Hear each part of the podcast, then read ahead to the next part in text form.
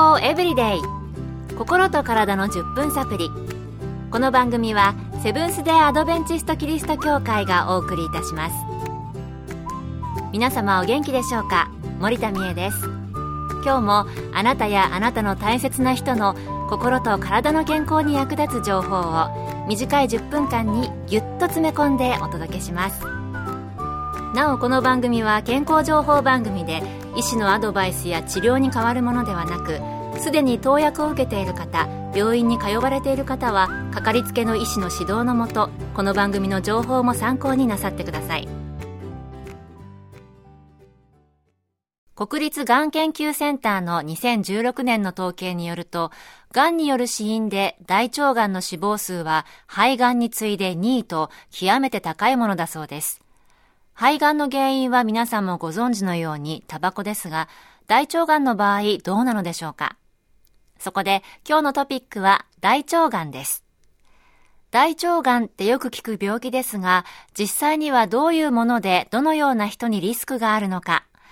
今回はアメリカのワシントン州で長年消化器外科医として働かれた南英二先生にお聞きしました。大腸がんは直腸を含む大腸の粘膜から始まるがんです。遺伝の青写真である DNA に異変が起こり、異常な DNA を持った細胞がコントロールなしに増えると腫瘍になります。大腸がんと食べ物との間には強い関係があります。脂肪が高く、繊維が低い食生活によってリスクが高くなります。このような食べ物で腸の中のバクテリアの種類が変化し、炎症が起こり、がんにつながると考えられます。家族の中で大腸がんがある場合はリスクが高くなりますが、これは家族の間では似たような食生活をするという事柄に基づいているかもしれません。炎症性腸疾患を持っている人は特にリスクが高くなります。糖尿病、肥満、タバコ、アルコール、運動不足などもリスク要因です。以前に骨盤周辺に放射線治療を受けた人も要注意です。さて様々なリスクが挙げられていました。原爆や原発事故などで放射線を浴びてしまい、癌になるケースがあると聞いたことはありますが、放射線治療ももしかしたら原因になるかもしれないということでしたね。それでは、どのような症状があるのでしょうか南先生にお聞きしました。大腸がんの症状として次のようなものが挙げられます。下痢や便秘などの排便習慣の異常。便の硬さや太さが正常でない。便を完全に排泄できていない気がする。便に血が混じっていたり、血がついていたりする。腹痛、ガスによる膨満、疲労感がする、体重が減るなどです。ということで、これもよく聞く症状かもしれませんが、お腹の不調や便の異常などですね。このような症状が続く場合は、病院を受診して検査などを受けた方が良さそうです。健康エブリデイ心と体の10分サプリこの番組はセブンス・デ・アドベンチスト・キリスト教会がお送りしています今日は大腸がんについてアメリカ・ワシントン州の消化器外科医南英二先生のお話を紹介しています前半は大腸がんの原因や症状についてお聞きしました後半は大腸がんを早期発見するにはどのようにしたらよいのか、また見つかった時の治療法などについて引き続き南先生のお話をお聞きください。大腸がんは良性のポリープから始まります。先ほど述べたような症状はポリープがすでに悪性のがんになり、それがある程度の大きさになってからしか出てきません。ですから、良性のポリープの間に発見するのが最適ですが、悪性に変化した後でも早期に発見すれば完治することができます。最も正確な検診方法は大腸内視鏡です。ポリープが小さい間に発見された場合、内視鏡によって除去することができます。ポリープが大きい場合や、すでに悪性の癌に変化している場合は、大腸を切除しなければなりません。腹腔鏡手術やロボット手術によって回復せずに切除できる場合もありますがんが周囲のリンパ節に転移している場合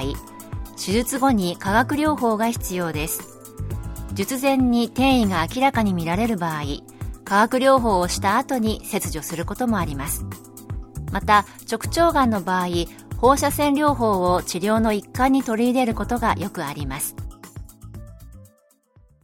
ということで、まず早期発見には他の病気も同じだと思いますが、定期的な健康診断が有効だと思います。職場などでは年に1回、職種によってはそれ以上の健康診断が義務付けられていたり、推奨されていたりしますが、それでもなかなか受診しない人もいるようですよね。また自治体によっては年齢に従って健康診断を受けるように促してくれるところもあるようです。それから、大腸内視鏡って辛そうですけれども、早期発見すれば完治するということでしたから、定期検診でする内視鏡も嫌がらずにする方がいいんですね。では、もし早期に癌が見つかって完治した場合、再発を防ぐ方法などはあるのでしょうか？再び、南先生にお聞きしました。再発の可能性が高い場合、化学療法をするのが通常です。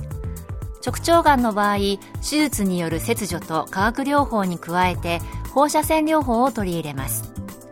食べ物と大腸がんの強い関係がはっきりしていますので繊維を多く含む野菜や果物を豊富に摂るようにして脂肪分特に動物性脂肪を控えることで再発の可能性を低くすることができます。